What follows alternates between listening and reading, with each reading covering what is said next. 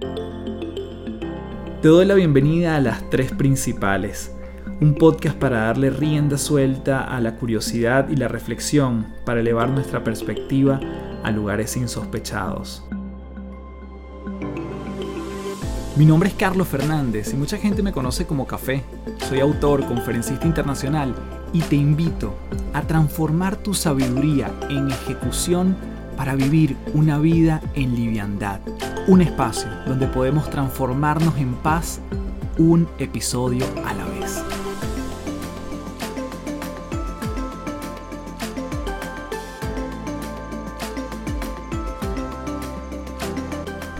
Hello, hello. Gracias nuevamente por llegar a las tres principales. Mi nombre es Carlos Fernández, arroba Café del Éxito. Y como siempre, Vamos a entrar en una entrevista que en esta oportunidad me llenó de muchísimo orgullo, particularmente porque mi entrevistado es un gran amigo de hace muchos años. Su nombre es Martín González y él hoy en día se dedica a trabajar en una compañía que está haciendo una labor enorme por el mundo, por el planeta Tierra, y básicamente es la limpieza del océano. Él nos va a estar contando cómo en esta última hazaña que hicieron, porque así me gustaría llamarlo a mí, una hazaña importantísima, con muchísima estructura, preparación, mucha gente profesional detrás, pero una hazaña al fin y al cabo, se fueron al Océano Pacífico con el gran propósito de reducir el plástico que se encuentra en un lugar llamado la Gran Mancha de Plástico del Pacífico. Y en este episodio hablamos de preparación, hablamos de trabajo en equipo, de los desafíos del medio ambiente y cómo cada uno de nosotros puede contribuir para que esto no se siga propagando. Antes de comenzar, te invito como siempre a que seas parte de mi comunidad en www.patreon.com slash café del éxito, una comunidad donde nos vemos todas las semanas, tienes recursos adicionales de este podcast y está diseñada para todo aquel que quiera conectar con más personas que están transformándose y buscando ser aprendices eternos un día a la vez www.patreon.com slash café del éxito y desde ya nos vamos con nuestro invitado del día de hoy en las tres principales, Martín González. Bien, tenemos en las tres principales a Martín González. Martín, un fuerte abrazo desde Santiago de Chile hasta el sur de Holanda. Qué locura. Sí, vale. Bueno, muchas gracias, Fana Carlos, por la invitación. Eh, muy contento de estar aquí contigo. Mira, yo feliz, Martín. Para la gente que no te conoce, vamos a empezar a dar un pequeño background de ti, pero la verdad que yo tuve la oportunidad de estudiar prácticamente todo el colegio contigo y ya nos vamos a ir metiendo en, en la materia que hoy en día te apasiona y que tienes ya un tiempo trabajando, que es una labor increíble. O sea, realmente a mí me parece que en términos de impacto es una, una cosa muy grande. Pero bueno, vamos a empezar a dar contexto de ese Martín en digamos, en el colegio, cuando tú y yo nos conocimos, vamos a meterle un grado como tercero, cuarto año de bachillerato, este, ¿cómo te ubicas ahí en ese momento? ¿Cómo te describirías en ese instante? Buena pregunta para, para empezar, Carlos. Mira, yo me describiría en ese momento como un estudiante aplicado. Sin duda. por decirlo así, sin duda. Y bueno, como tú sabes, yo era como que, vamos a decirlo claro, el cerebrito de, del salón. De hecho, el, te recuerdas que el profesor de biología me, me llamaba a la computadora, ¿no? Eh, Miguel.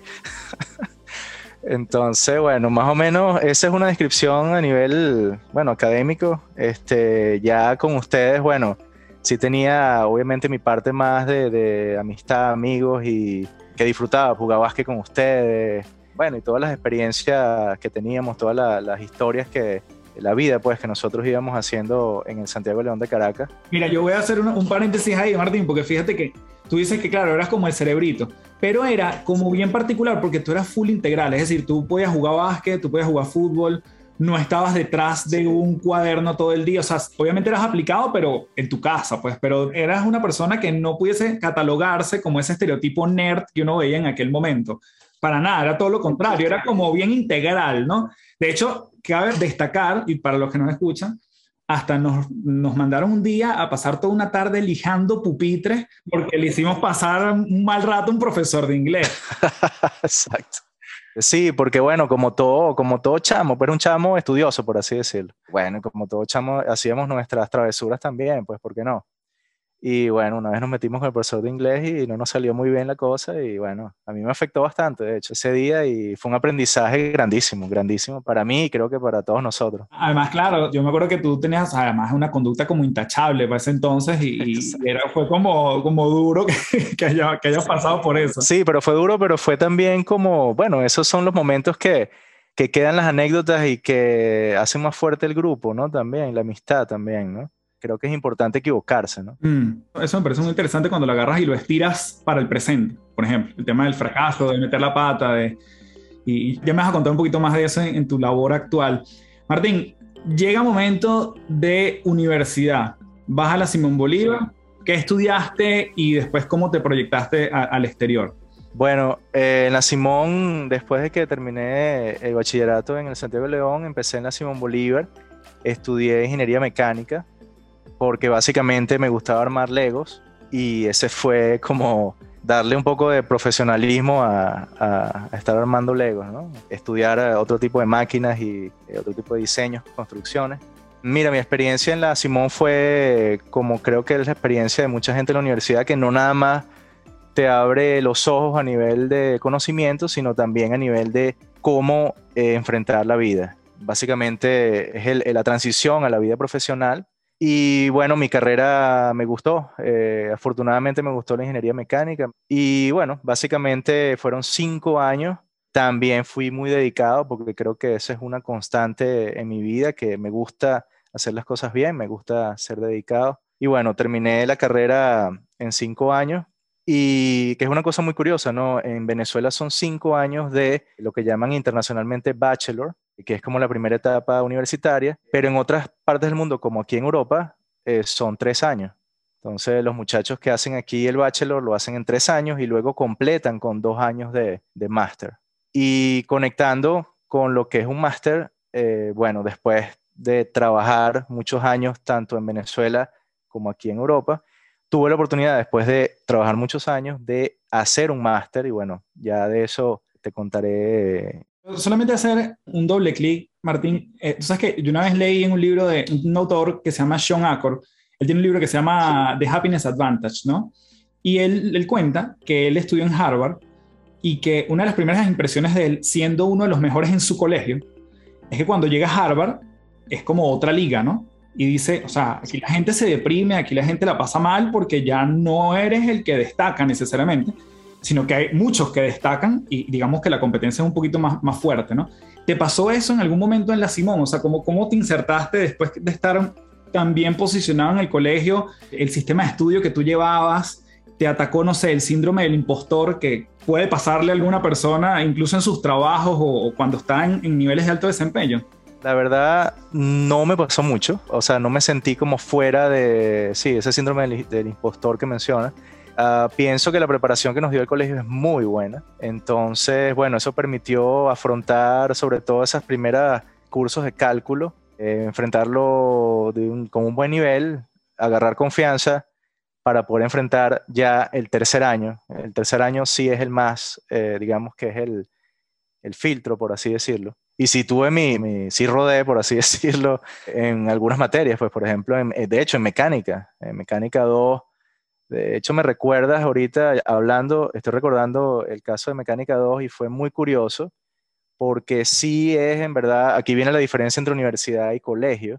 El profesor de esa materia fue muy claro en decir que si nosotros cometíamos un error específico, pues íbamos a tener cero en el examen, a pesar de que la respuesta estuviese correcta. Y bueno, yo hice todo mi, el primer examen y pues estaban algunas respuestas buenas, algunas malas, pero recibí un neto cero en el examen y bueno, por supuesto que fue un golpe durísimo, aprendí muchísimo de eso, nunca más se me olvidará cómo es un diagrama de cuerpo libre y ese era el objetivo del profesor.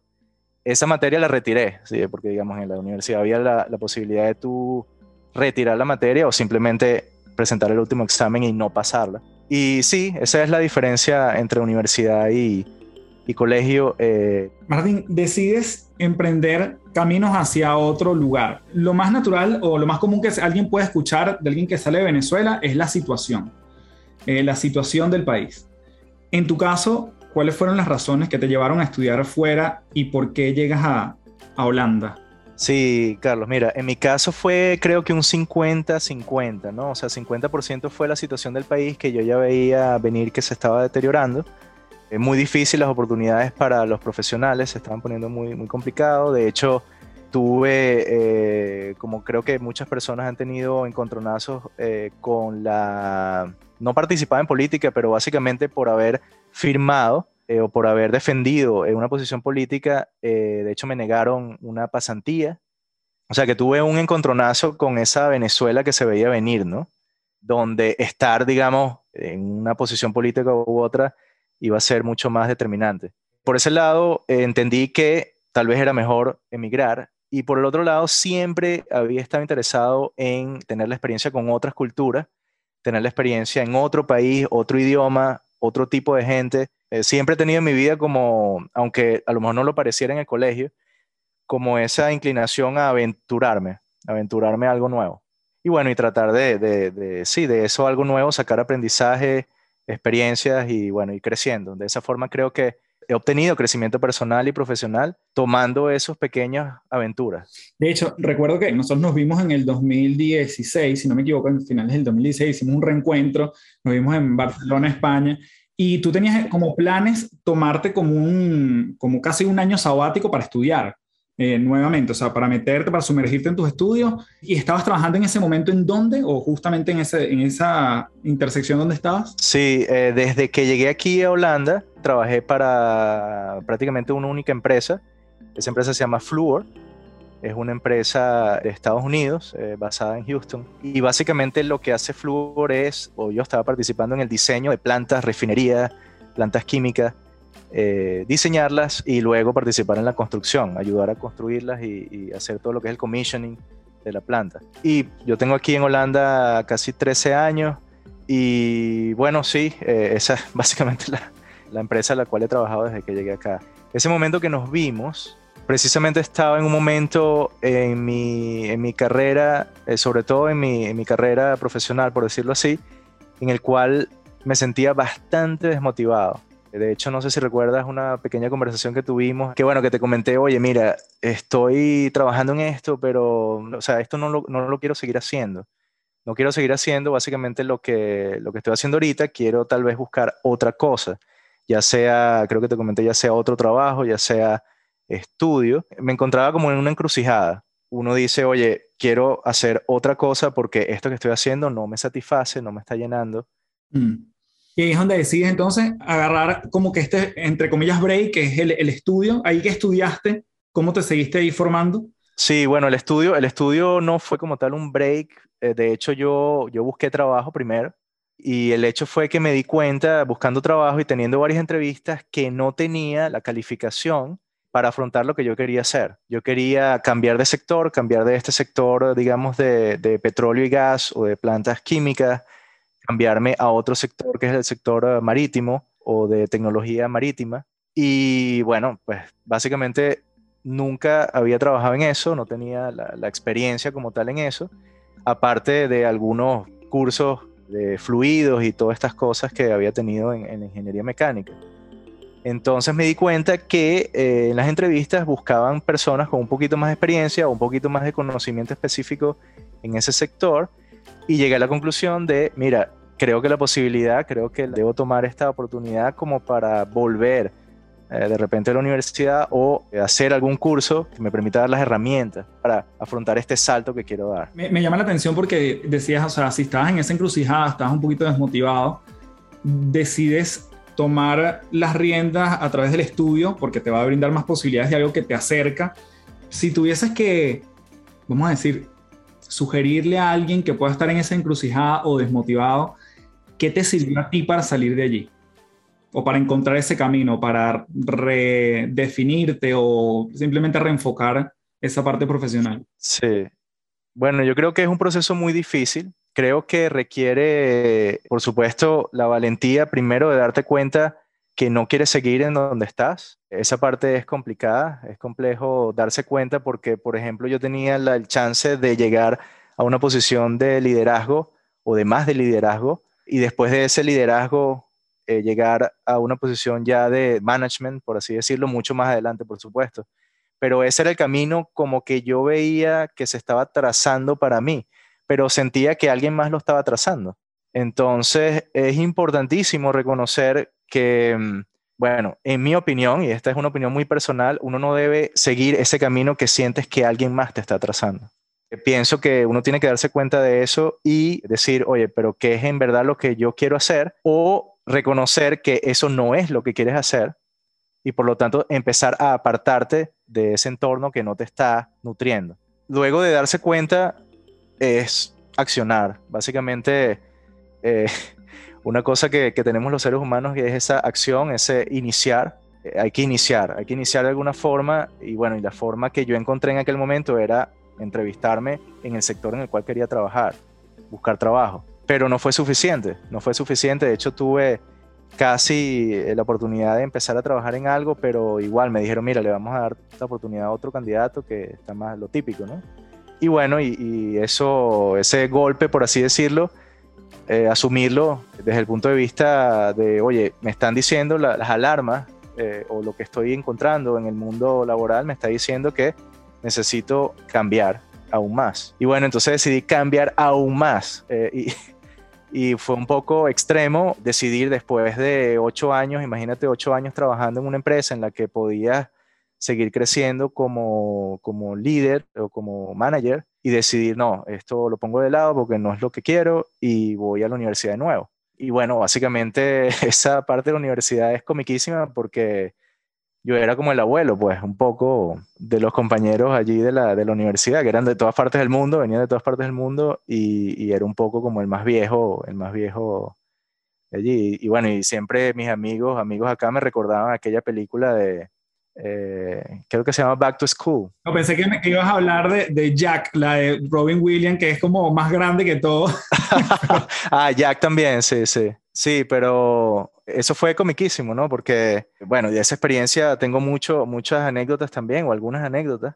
Pero bueno, para redondear un poco la pregunta que me hacía, sí, eh, lo que le recomendaría es eso, un poco de, hay que tener como resistencia, eh, darse cuenta primero que no te quieres dejar llevar, como por donde está fluyendo en ese momento como que la vida o tu vida laboral. Quiero cambiar, tener esa, esa decisión, tomar esa decisión y accionar, iniciar algo sea montar tu empresa, o sea eh, estudiar, o sea buscar trabajo, hacer cursos. Y uno se va dando cuenta que con las personas que va conociendo, en mi caso me tocó conocer eh, colegas en la universidad y compañeros de, la universidad, y esa nueva motivación va llegando, o ese nuevo apoyo, como para que uno logre lo que, lo que quiere lograr, va llegando, porque en ese momento sí es lo que tú quieres hacer.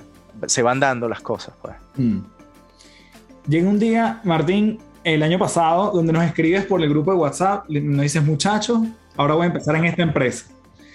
The Ocean Cleanup, cuéntanos de qué se encarga, cuál es tu labor allí en esa compañía y cuál fue esa aventura en la que, bueno, empezaron a trabajar hace mucho tiempo, pero que realmente como que se materializó a finales del, del 2021. Sí, bueno, el primer trabajo que yo veo en la, eh, por decirlo así, en las redes sociales, o bueno, en las redes sociales conectadas con la parte laboral, es esta oportunidad en The Ocean Cleanup, después de graduarme del máster. Y bueno, me interesó muchísimo porque el título era ingeniero hidrodinámico y lo que yo estudié precisamente es la parte un poco más científica de tecnología marítima, que es precisamente hidrodinámica. Eh, básicamente entender las fuerzas, por decirlo así, las fuerzas de objetos en el agua. Y bueno, decidí buscar algo relacionado con el agua por ese contacto. A mí me gusta muchísimo, como a todo el mundo, a lo mejor la playa, pero a mí me encanta la playa y siempre he tenido ese contacto con el agua. Entonces pensé que por allí era el camino. Bueno, eh, entonces eh, consigo esta oportunidad, consigo esta oportunidad en The Ocean Cleanup y bueno, después de como cuatro entrevistas. Fue bastante intenso el proceso de, entrevistas. La última entrevista es con el, con el CEO de la empresa, que es Boyan. Y de hecho fue en un parque aquí en Rotterdam y, oye, me pareció súper, súper conocerlo. De verdad, una persona, por decirlo en lenguaje venezolano, un chamo bastante normal, pero muy enfocado. Y bueno, y después de esa entrevista me dan la noticia que, que sí, que, que, tengo la posición y wow, fue genial. Haber logrado esa oportunidad fue muy bueno una sensación bastante hermosa. y sobre todo por el, carácter que tiene el proyecto, este, porque es la, tenemos el objetivo de limpiar los océanos y los ríos de plástico, pero hacerlo de una manera que otra vez resuena conmigo, eh, bien hecho, o sea, hacerlo de una manera bien hecha, o sea, por bien hecho, eh, eh, hay que entender que hacerlo de una manera técnica, ¿no? hacerlo de una manera ingenieril científica. Vamos a entender el problema desde el punto de vista científico. De hecho, se han hecho muchas investigaciones lanzadas por The Ocean Cleanup para entender el problema del plástico. Ya se entiende bastante bien. Y eh, vamos ahora a desarrollar tecnologías para eh, atacar ese problema. Y yo, digamos, estoy trabajando en el grupo de océanos, son dos grupos en la compañía, océanos y ríos, y estoy en la parte de océanos como ingeniero eh, hidrodinámico, de nuevo, tratando de entender o tratando básicamente, para resumirlo en pocas palabras, que ese sistema que se ponga en el océano sobreviva, sobreviva por el tiempo que necesitamos que sobreviva y capture eh, eh, las cantidades de plástico que, que, queremos capturar. Tú estuviste desde la parte como de, vamos a decir, de estos estudios previos, diagnóstico, antes de lanzarse como tal en este buque por, no, no me acuerdo cuánto fue exactamente. Seis semanas, sí. Que estuvieron allí. ¿Cómo fue la parte de diagnóstico? ¿Cuál es el problema más duro que enfrenta el océano hoy en día? ¿Y cómo te preparaste? Si hubo alguna preparación mental, física y obviamente técnica, ¿no? Para esto. Sí, bueno, para darte un poquito más de background, eh, The Ocean Cleanup tiene varios años ya. Eh, de hecho, la, idea inicial era utilizar las fuerzas naturales para impulsar un sistema, ¿no? básicamente que esos buques que mencionas no estuviesen presentes. Entonces era lo que se llamaba el sistema pasivo. Durante esos años del sistema pasivo yo no estuve presente, yo tengo nada más un año y medio en la compañía. Durante ese sistema pasivo no estuve presente, yo llegué justo al final de ese concepto, de ese sistema pasivo o de todos los intentos que se hicieron para que funcionara. Yo llegué justo al final. De hecho, tuve la oportunidad de participar en algunos cálculos finales para ver si todavía era posible seguir con, con el sistema pasivo pero al final nos dimos cuenta que o era muy costoso o básicamente habría que esperar mucho tiempo para lograr el nivel de captura de plástico que queríamos tener y por lo tanto empezó a entrar la idea de, oye, ¿por qué no evolucionamos o por qué no, digamos, quitamos un poco este paradigma del sistema pasivo? Dijimos, bueno, vamos a evolucionar hacia un sistema activo porque nos permite lograr los objetivos que queremos lograr. Y entonces, bueno, dijimos, vamos a, hacia ese sistema activo y entré precisamente en ese momento a tratar de eh, colaborar con el diseño de ese, de ese sistema. Por eso se llama sistema número 2, porque el sistema número 1 era el sistema, el sistema pasivo. Bueno, resulta que en eso nos hemos tardado un año, básicamente casi un año, en tratar de llevar el diseño a un nivel en el cual lo fabriquemos. Y fabricamos a Jenny, que es el, nombre que le damos al sistema, el sistema número 2. Y surgió la oportunidad de, bueno, ahora que vamos a, probar a Jenny de verdad en el sitio donde lo debemos probar, que es en, el, en la mancha de plástico del, Pacífico, hay la oportunidad para algunos de nosotros de participar, de ir eh, a, una, a la campaña offshore, a la campaña fuera de costa, y bueno, y en ese, en ese sentido funcionar como un ingeniero de campo, ¿no? O sea, eh, digamos que yo no iba a estar haciendo lo mismo que hago en la oficina, sino eh, hice, hice e iba a estar haciendo de todo. Ayudar, ayudar y colaborar en, en cualquier, eh, en cualquier trabajo, en cualquier eh, prueba que se quisiera hacer. De hecho, me tocó hasta en la cantidad de cosas que el espectro de actividades que había por hacer. De hecho, me tocó hasta hacer como una inspección o ayudar haciendo una inspección con una cámara, una GoPro del, del casco del barco. Eso fue súper interesante. Y para darte una idea de, bueno, cuando uno es tripulación de, un barco así como el que nosotros íbamos, pues uno tiene que estar dispuesto también a, dentro de los límites, por supuesto, de la seguridad, poder hacer eh, eh, varias actividades, ¿no? Eh, creo que respondiendo a tu pregunta, tuvimos la oportunidad como, como trabajadores de The Ocean Cleanup de ir en esta campaña. la primera campaña fue mi jefe, mi jefe fue, participó en la primera campaña. Yo tuve la oportunidad de participar en la segunda campaña como tripulación de este buque de, de Maersk, eh, Maersk, digamos, eh, trabaja en conjunto con The Ocean Cleanup. Y la evolución fue esa, la evolución fue de un sistema pasivo a un sistema activo y lo que logramos demostrar en estas campañas, y de hecho ahorita en este momento eh, estaba eh, ocurriendo, de hecho están allá todavía en, la mancha de plástico del Pacífico, lo que hemos logrado demostrar hasta ahora es que la tecnología o el sistema que diseñamos es, la solución, por así decirlo, al, al, problema de tratar de recoger la mayor cantidad de plástico, lo que llaman el legacy plástico, o sea, ese plástico que tiene flotando muchos años en los océanos y queremos, el objetivo es tratar de recoger el 90% o cerca del 90% de todas esas toneladas de plástico que existen actualmente en la mancha del Pacífico. Impresionante eh, cuando uno ve las fotos en los diarios, en los periódicos, de, todo lo que, lo que, ustedes iban sacando. Esto, cuéntanos un poquito cómo era, esto iba como por, por olas de, mm, vamos a sacar el día de hoy tanto, dentro de una semana tanto, cómo era un poco ese proceso y justamente a nivel, a nivel mental, estar seis semanas en mar abierto, ¿te generó algún tipo de aprensión? ¿Algún tipo de, te sentías un pelín desconectado de tu familia? ¿Tenías conexión con ellos?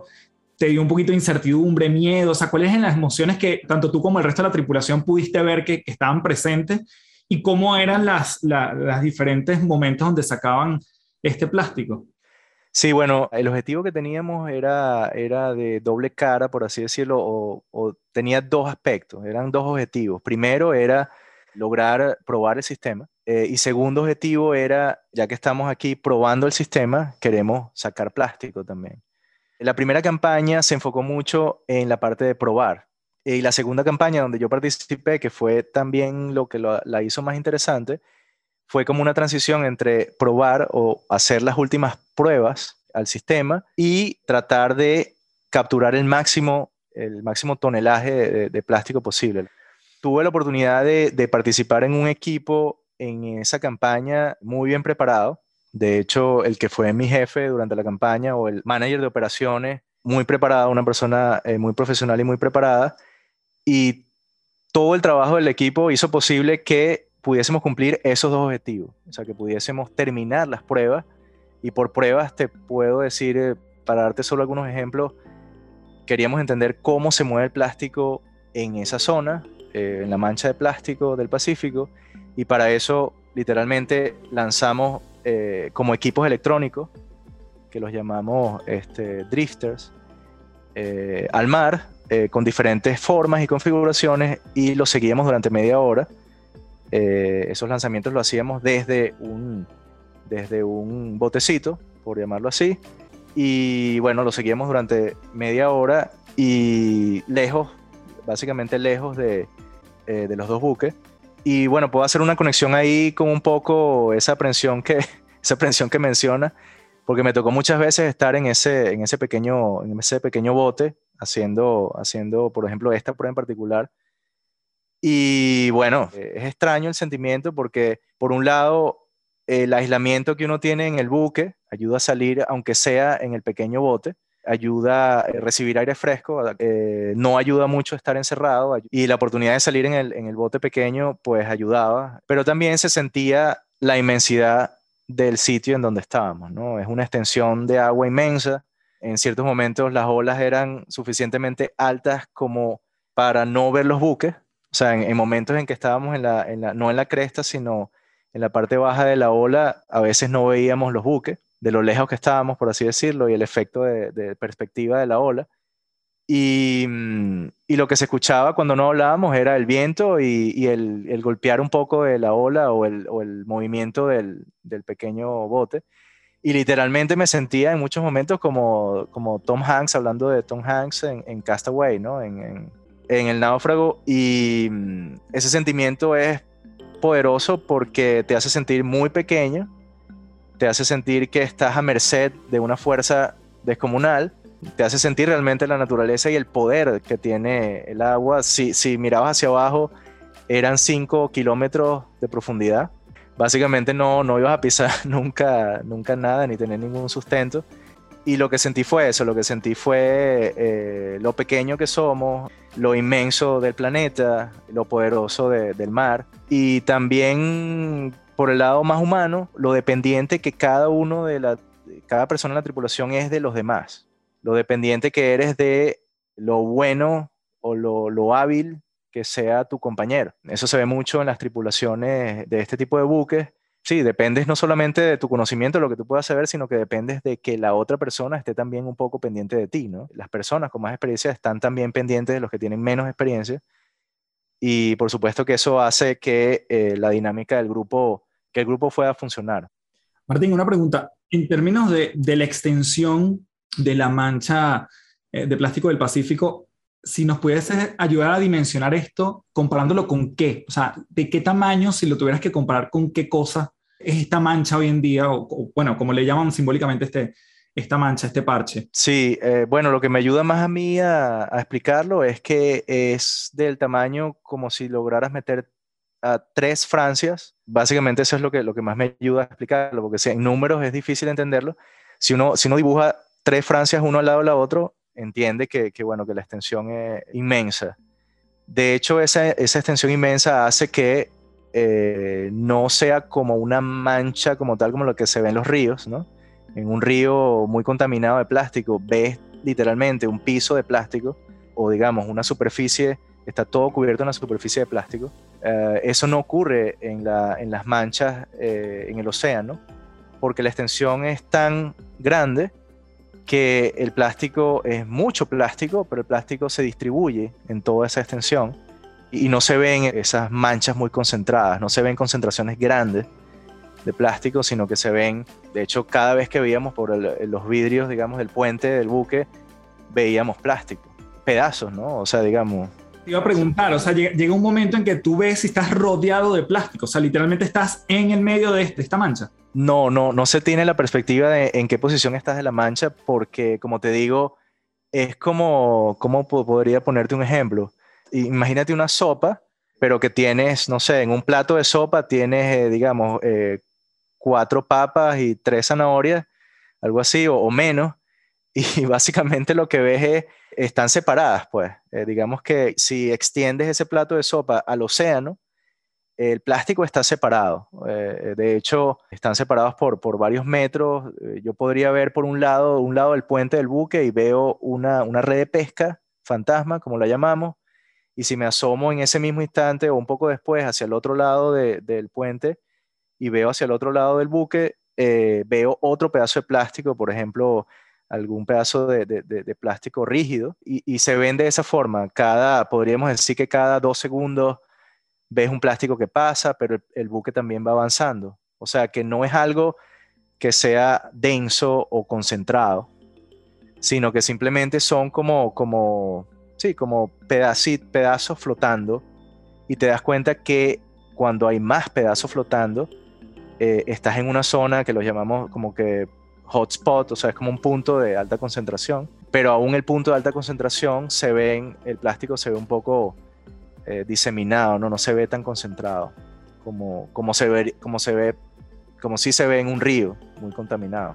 Claro, es más, es más evidente en el, en el, río que en el mar, en este caso, en el océano. Exactamente. Y es aún, es aún más evidente cuando el mar está calmo y las olas no son muy altas. Se ve mucho plástico, o sea, se ve mucho más el plástico, por así decirlo. Cuando el mar está picado, es mucho más difícil. Voy a tratar de sobresimplificar el, el proceso técnico detrás de esto, pero yo en las imágenes que se ven en los diferentes medios, hay una especie de redes que uno ve que van dejando el plástico recogido en el buque como tal, ¿no?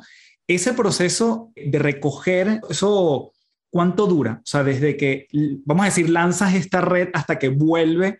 Y mi pregunta también, la segunda sería, ¿uno tiene estimado cuánto vas a recoger o siempre te llevas una sorpresa? Sí, esa es una buena pregunta. Bueno, la, primera pregunta, eh, de hecho me la habías hecho antes, pero se me había pasado responder. Sí, no hay como un plan, dado que la característica de las campañas era un poco probar el sistema y recoger plástico, no hay un plan específico que uno diga, vamos a impulsar este sistema con los dos buques durante cinco días y a los cinco días extraemos el plástico, ¿no? En principio no hay no hay mucha limitación, es básicamente tratar de hacer las pruebas y mientras se iban haciendo las pruebas, eh, ir recogiendo plástico también, ¿no? Eh, obviamente que estábamos también testeando, estábamos también probando los límites del sistema Y mm, lo que se había hecho hasta, hasta la segunda campaña, lo que se había tratado de hacer era al menos, por ejemplo, por darte una idea, al menos dejar el sistema un par de días o tres, cuatro días flotando y capturando plástico. La primera campaña eh, tuvo muchos problemas, problemas, digamos, técnicos. Eh, eh, tuvimos un poco de problemas con la cámara que nos ayuda a ver debajo del agua. Y, mm, y, como la idea era probar, la idea era también entender cuáles eran esos problemas y por qué estaban ocurriendo. Entonces, ellos en la primera campaña tuvieron que extraer ese proceso que tú mencionas de extracción del plástico. Nosotros también lo, lo conocemos así como extracción y tuvieron que extraer muy seguido esa zona que captura el plástico, que es como, está como en la parte, digamos, de atrás del sistema, digamos, el sistema lo puedes ver como dos alas que ayudan a ir capturando el plástico y lo concentran en una zona que se llama zona de retención. La zona que se extrae es la zona de retención.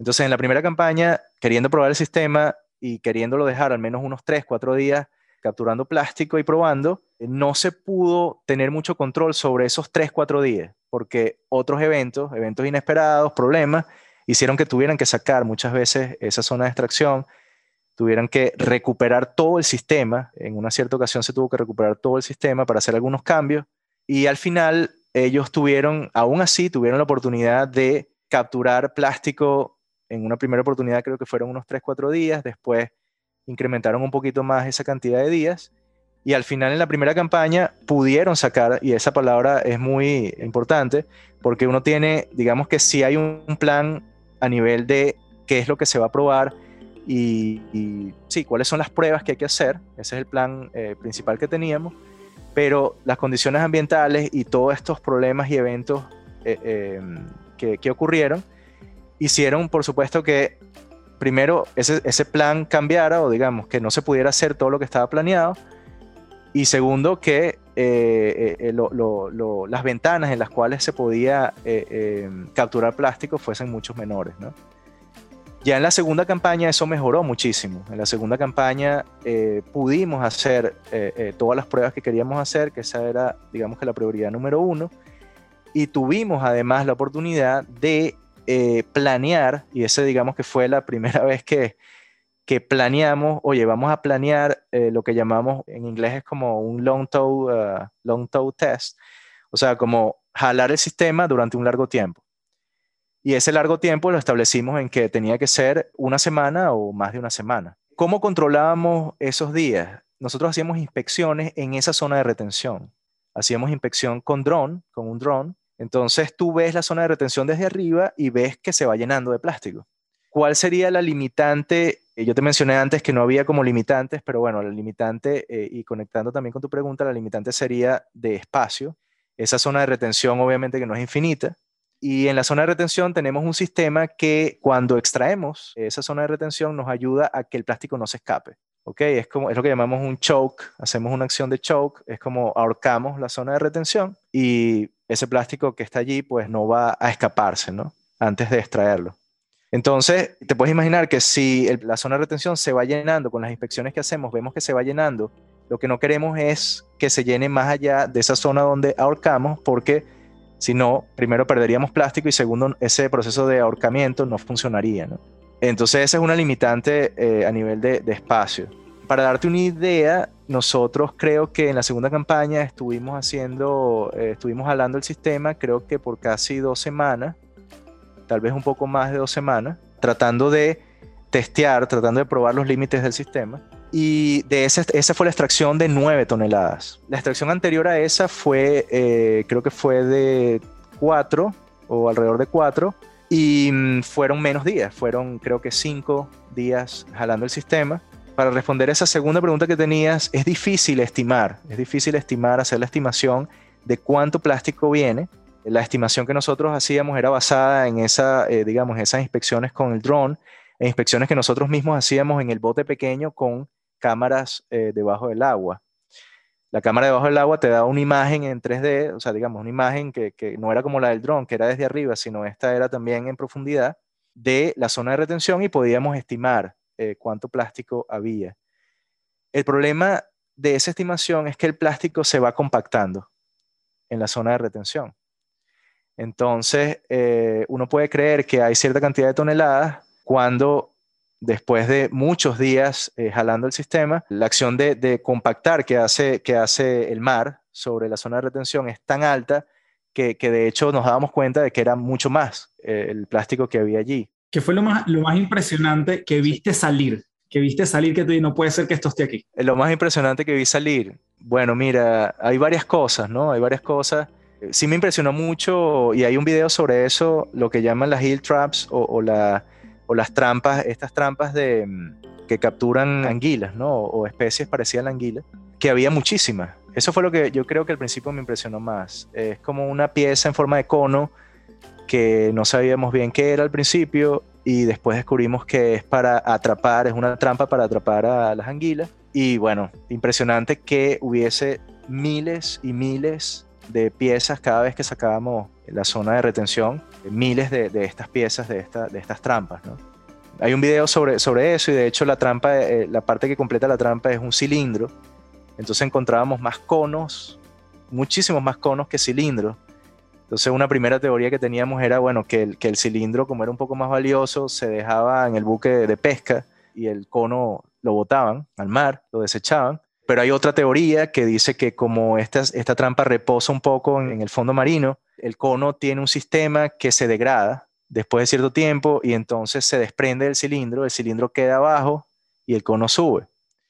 Entonces, bueno, esa teoría también suena muy posible. El hecho es que es un elemento contaminante y, y, bueno, y lo vimos de primera mano y... Martín, me imagino que obviamente la dinámica de trabajar tantos años en el mundo corporativo, en una empresa, en una, unas oficinas, versus trabajar en un buque, la camaradería, la forma de interactuar con las otras personas, se va formando algo distinto, incluso por el proceso, entre comillas, de aislamiento en el que se encuentran.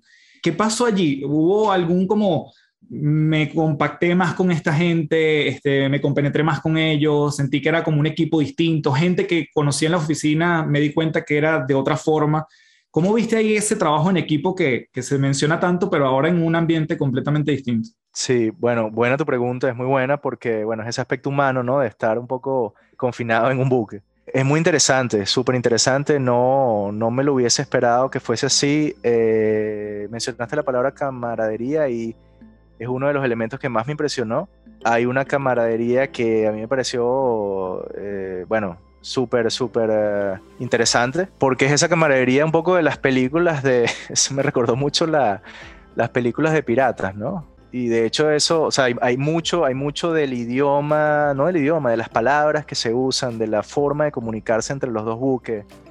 Hay muchísimo de, bueno, de esa época y de, la vida del mar, ¿no? La vida del mar es un poco distinta o, muy distinta eh, a la vida en tierra, ¿no? Entonces, esa camaradería se ve, esa, ese eh, confiar eh, de una persona en la, en la otra persona pero sobre todo tratar de animarse, ¿no? Tratar de animarse eh, diariamente y tratarse con mucho respeto. Tratarse con respeto es muy importante. Y además de eso, la velocidad a la cual se trabaja. Uno pudiese creer que se trabaja como muy rápido o muy eficiente, pero digamos que se trabaja eficiente, pero eh, se trata de que las acciones se tomen muy pensadas. Se trata de no, eh, ¿cómo se llamaría eso? No ni ofuscarse, ni eh, entrar en pánico. Me impresionó, es muy, es muy parecido también el, sistema un poco del, buque, es muy jerárquico, o sea, el capitán, digamos, es el que manda. Y, recuerdo un poco el sistema militar, pero en el sentido de eh, la jerarquía y de eh, la toma de decisiones. No hay decisiones que se tomen a la ligera ni rápido, de hecho, yo en ciertos momentos opinaba algo y, bueno, me daba cuenta que más bien estaba como un poco o nervioso o, queriendo resolver muy rápido, que es algo tal vez común en una oficina, pero en un buque no. En un buque todo tiene que ser concienzudamente decidido, muy pensado. Puede estar ocurriendo una emergencia e igual las personas están muy calmadas. Eso, eso de verdad que me pareció eh, interesante. Y bueno, me pareció interesante, como te comentaba antes, esa camaradería, ese llamarse de un buque a otro con expresiones que pudiesen parecer un poco cómicas, hay mucha risa, pero bueno, digamos que es risa, pero digamos es, mucho respeto, ¿no? Al mismo tiempo es respetarse, pero también tratarla de pasar bien, porque y tratar de apoyarse los unos a los otros, porque eh, la situación en la que uno está es que uno puede estar al borde de enfermarse, por ejemplo. Eh, afortunadamente todos en la tripulación tuvimos la suerte de no, de que no nos dio, eh, digamos, el mal del mar, por así decirlo, de marearnos mucho o tener vómitos y este tipo de cosas. Tuvimos la suerte de pasarlo después de un día ya estar adaptados, pero digamos que esa camaradería ayuda a que haya el relax necesario, que haya la calma necesaria, que haya el apoyo necesario para que se puedan hacer los trabajos. Se respeta mucho la opinión de toda la tripulación, o sea, toda la tripulación tiene el derecho de opinar y de dar su punto de vista. Eh, se hacen reuniones de seguridad, muchísimo, es mucho más constante el preocuparse por la seguridad de la tripulación, es muchísimo más constante que en, una oficina. Se hacen reuniones, se hacen revisiones, se hacen este, simulacros. De hecho, creo que dos o tres veces hicieron simulacro de, de fuego, por así decirlo, y hay un equipo que se encarga de, de atacar eh, eh, cualquier tipo de fuego si se presenta, que es una de las cosas que, que más se presenta eh, offshore. Y, y, sí, mira, es, es, muy interesante todas las cosas, todo lo que viví, el, movimiento, el mismo movimiento del buque es increíble porque tú pensarías que, bueno, es un buque de, de digamos, metal, ya no, ya no es madera, pero igual tiene sus sonidos, ¿no? Eh, tiene sus sonidos particulares. Uno está durmiendo y estás escuchando como... Yo me sentía, en cierto momento me sentí como un galeón, un galeón de aquellos de madera y, y el mareo, digamos, que produce un poco eh, el movimiento. Eh. ¿Hay alguna, algún tipo de apoyo psicológico? Si alguien, por ejemplo, dice, sabes que yo me quiero devolver a mi casa, no puedo más, no sé, hay, algo como de ese estilo que, que, que, una vez te adviertan que puedes acudir a esta persona. Bueno, eh, en verdad no nos dijeron nada a ese respecto. El, el, me parece a mí que el capitán está bastante bien entrenado. De hecho, la una de las primeras preguntas del capitán se acercó a hablar con todos y cada uno de nosotros por separado en distintos momentos y, se ve la experiencia que tiene y una de las primeras preguntas que me hizo fue, bueno, si, ¿cuál era mi experiencia? Y si yo, si yo sabía si me enfermaba, ¿no? Porque creo que el primer problema es básicamente que te enfermes. Creo que la, la, esa parte no la mencioné, no la mencioné también, pero es muy importante. La motivación es tan alta eh, al principio que creo que tendrías que estarla pasando muy mal o tener algún... Puede ser que a lo mejor no, eh, lo que tú dices es verdad, puede ser que a lo mejor no te guste estar en, en, ese momento allí, pero pienso que la motivación era tan alta, la que teníamos todos, la tripulación y, y, por parte de Ocean Cleanup también, que no se presentó ningún caso al principio, como tú mencionas, que alguien quisiera decir, mira, oye, no sé, me quiero devolver. Creo que todos estábamos como en una mentalidad de, bueno, vamos a intentarlo por lo menos, intentar a ver si podemos acostumbrarnos y al final lo que le importa al capitán al principio es que alguien se enferme, ¿no? Alguien se, digamos, se ponga muy mal con, con el mal del mar y se maree mucho, etcétera, y esté muchos días enfermo, ¿no? Pues el problema es que, que, bueno, que no comes bien, etcétera, y todo eso lleva, eh, trae muchas malas consecuencias. Entonces, eh, él está tanto preparado, el capitán y el primer oficial, creo que están preparados este, para atender ese tipo de problemas. De hecho, tienen entrenamiento médico, y seguramente tienen también entrenamiento psicológico, porque como tú dices, es un lugar confinado y bueno, pudiese pasar básicamente cualquier cosa, pero ayuda mucho eso, ayuda mucho la camaradería y esa motivación que, que todos en la tripulación teníamos eh, al ser un proyecto, aún para Maersk, ser un proyecto tan especial y tan diferente, y para nosotros la primera vez, por así decirlo, que veíamos realmente un sistema funcionando, realmente significa con la cantidad de plástico que, queríamos ver en el, en el deck del buque. ¿no? Martín, por lo que puedo entender, al final pareciera también que uno, el fin último es como la extracción del plástico, ¿no? Es como que, bueno, cada vez que lleguen mucho plástico, vamos, vamos por buen camino. Pero al final todos los días es, es como una suerte de progreso distinto, visto de distintas aristas. En términos, si es posible hablar y, reducirlo a algo tan, tan grande como un porcentaje, el momento en que tú ves llegando el plástico al buque versus todo lo demás, ¿cuánto ocupa eso de las seis semanas? El hecho de que ya llegan los grandes lotes de plástico al buque versus el resto de la semana. Sí, ahí, ahí entramos un poquito en el, en el en la energía, ¿no? En la energía que se siente como grupo y en la energía que se siente en el buque. Em, el pico de energía es ese que menciona. El pico de energía, y muchos lo mencionamos al final de, la campaña, eh, fue el momento en el que vimos el plástico caer en el deck del buque. Es un momento de adrenalina máxima, emoción máxima, eh, camaradería aún mejor que en cualquier otro momento es súper, súper bueno. El, resto del tiempo, digamos, es, uno lo ve más como trabajo, ¿no? Lo veríamos un poco más como trabajo, trabajo. O sea que yo lo enfocaría desde el punto de vista de, de energía. La energía que se siente en el momento de la extracción es máxima. Claro, es como cuando metes un gol, claro. Exactamente, exactamente. Es como, es como meter un gol y el resto es tratar de llegar a ese gol. Yo antes te mencioné, antes te mencioné que hacíamos pruebas, por ejemplo, de lanzar estos, estos aparatos electrónicos al mar para entender cómo se mueven en el mar y entender cómo se mueve el plástico. También hicimos otra prueba, para darte otro ejemplo de otra prueba que hicimos, que fue eh, del plástico que habíamos extraído en la primera campaña, le pusimos, eh, le pusimos literalmente tirro y le pusimos unos tags, le pusimos unos números a ese plástico que ya habíamos extraído y ese plástico con un eh, numerado, tagueado, por así decirlo, hicimos varios batch, varios grupos eh, eh, con ese plástico y esos grupos los lanzamos enfrente del sistema, en, las dos alas del sistema. Primero lanzamos unos grupos en, una, en un ala, seguíamos ese grupo de plástico y entonces entendíamos cómo era el transporte que hacía el ala, o sea, cómo el plástico era transportado por el ala hasta la zona de retención. Luego repetíamos eso en la otra ala, etcétera. Era, digamos, una prueba, por hablar de, de, tiempo, una prueba que duraba dos horas o más de dos horas e involucraba muchísima coordinación, la coordinación de los dos buques, eh, la coordinación de dos, dos, drones, teníamos dos drones volando, viendo el plástico, siguiendo el plástico y dos eh, botes pequeños en el agua. Era una operación bastante compleja, por así decirlo. La comunicación, bueno, eh, darte más, darte más, digamos, información la comunicación era por, por um, este, UHF o VHF, walkie-talkie, por, por, así decirlo, para ponerlo simple.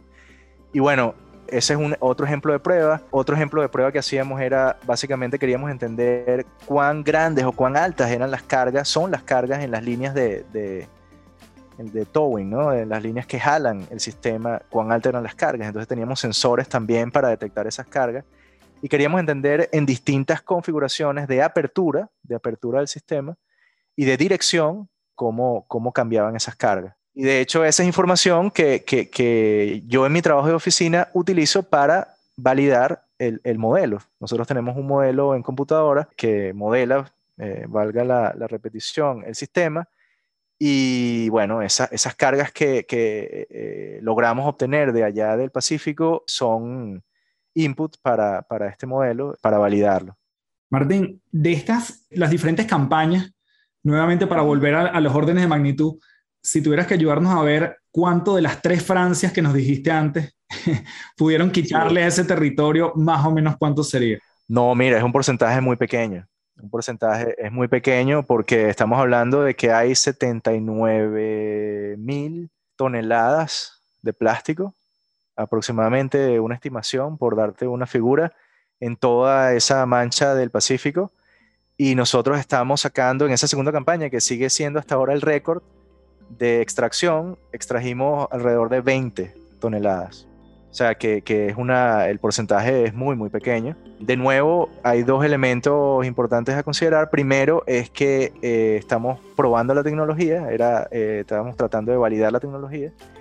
Segundo, el sistema 3 va a ser más grande que el sistema 2, o sea que vamos a tener la oportunidad de, incrementar eh, lo que puede sacar un solo sistema. Y un tercer punto es que queremos que sean varios sistemas. O sea, no va a haber un solo sistema. ¿Esto está planificado para cuándo? ¿Este próximo paso está planificado para cuándo? Queremos el, en verano que viene eh, estar en capacidad de ya tener el sistema 3 y ya a partir de allí tratar de ver cómo podemos hacer una operación mucho más eficiente a nivel de, bueno, cuántos sistemas queremos tener en el agua, dónde queremos extraer, queremos extraer en los barcos o queremos extraer en algún punto que sea como una isla de extracción de plástico, algo así. eh, eh, ya a nivel de operación queremos ver, estamos viendo varios modelos, cómo sería más eficiente hacer la operación con varios sistemas. Ya cuando, cuando tú añades varios sistemas, pues no serán esas 20 toneladas, porque de repente el sistema más grande puede sacar en una campaña de seis semanas, podrá sacar, no sé, más de 40 o algo así. Eh, ya eso lo multiplicas por la cantidad de sistemas que, tendríamos y te da ya una, una, cifra un poco más decente en comparación con las 79.000 que, que hay que, que limpiar. Pero en comparación con el sistema 1, que en total creo que se sacaron alrededor de 3 toneladas, eh, estamos viendo que, que el, el, progreso es ya... El salto es inmenso, qué bueno. Martín, para ir ya en la recta final, llegas de nuevo a casa después de, de seis semanas. ¿Sientes que algo cambió en ti desde un punto de vista personal y profesional de lo que tú viviste en, en ese tiempo ahí en, en el océano, que tú digas, no, o sea, aquí esto realmente fue un punto de quiebre para esto o aquello. Sí, sí, definitivamente eh, fue un punto de quiebre en muchos aspectos. El primer aspecto que yo te diría es entender cómo es el trabajo en el medio del mar. Eh, el trabajo en el medio del mar no tiene nada que ver con un trabajo de oficina, ¿no? Específicamente en lo difícil, eh, todo, en, todo trabajo en el medio del mar es mucho más complejo y toma mucho más tiempo que cualquier trabajo de, de, oficina, ¿no? De hecho, yo mismo durante la primera campaña, estando en la oficina, no entendía, por ejemplo, por qué no se hacía tal o cual prueba que me iba a ayudar a mí a, por ejemplo, modelar mejor el sistema. Y cuando estuve en la segunda campaña me di cuenta, ah, ya va un momento, todo aquí, el, el digamos, el clima va a su vera, el clima hace básicamente lo que quiere. De hecho, hay un sistema muy fuerte ahí en el norte, cerca de Alaska, que lo que crea es básicamente un oleaje alto que se mueve hacia el sur, donde estamos más hacia el sur, donde estamos nosotros. Y bueno, este, nosotros no tuvimos muy, muy mal clima, pero, pero sí se crea a veces un mal clima en esa zona. Y eso uno lo puede tratar de prever este, con predicciones, pero cuando ocurre no se puede hacer nada. No se puede lanzar el sistema o no se puede jalar el sistema o hay que esperar o hay que esperar dos, tres días. No se puede sacar, se puede hacer la extracción, no se puede hacer la prueba, etcétera, etcétera, etcétera. El nivel, el nivel de empatía, obviamente se te... Sí, exactamente. Lo viviste en carne propia, pues el nivel de empatía que tú dices, ya entiendo ahora por qué. Sí, exacto. Es la, yo diría que es la única manera de entenderlo, de internalizarlo.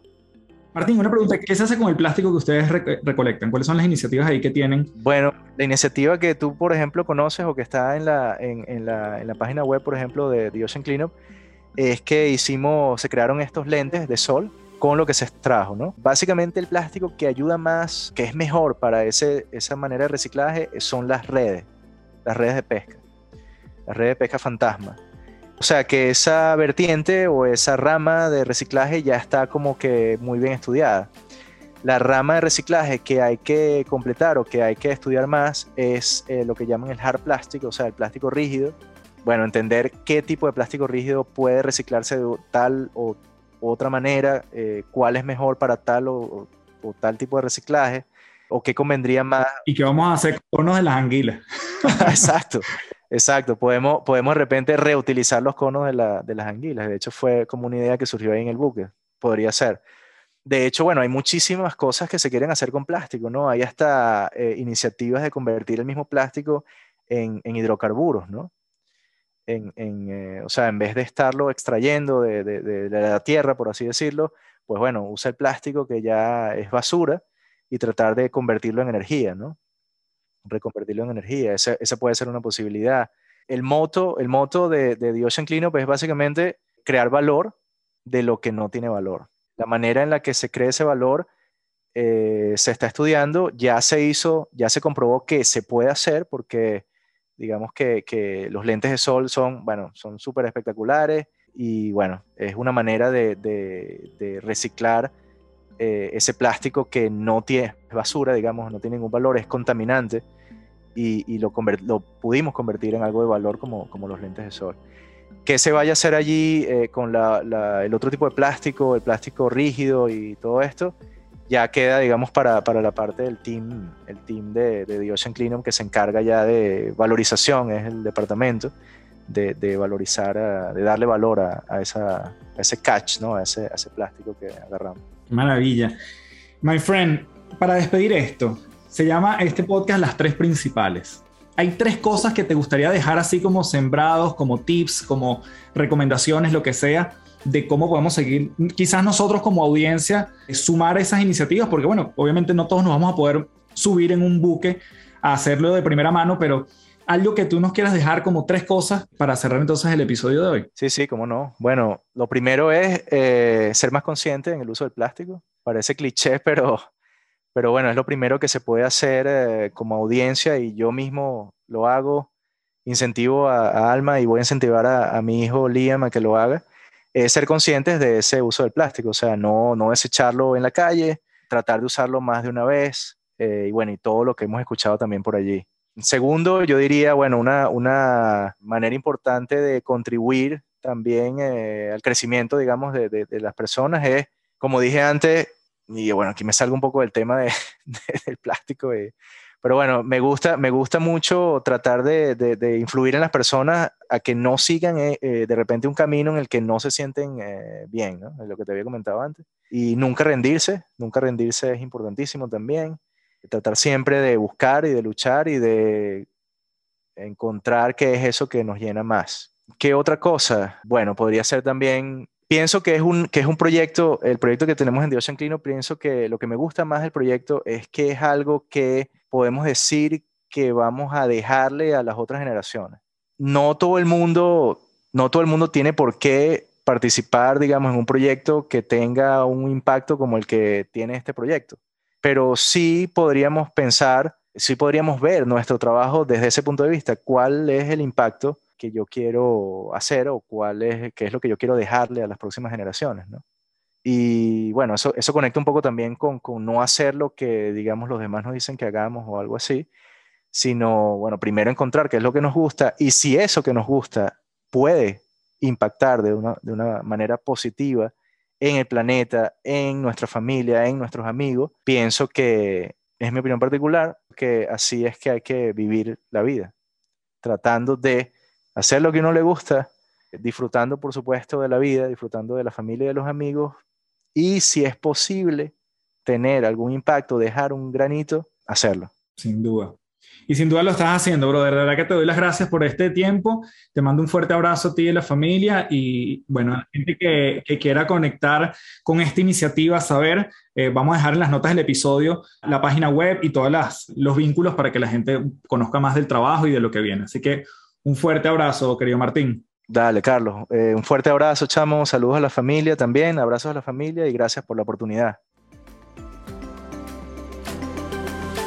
Bien, gracias por llegar hasta aquí y bueno, espero que te hayas llevado cosas maravillosas de esta entrevista y de todo lo que está haciendo el equipo de The Ocean Cleanup y mm, en este caso Martín fue testimonio de esta vivencia.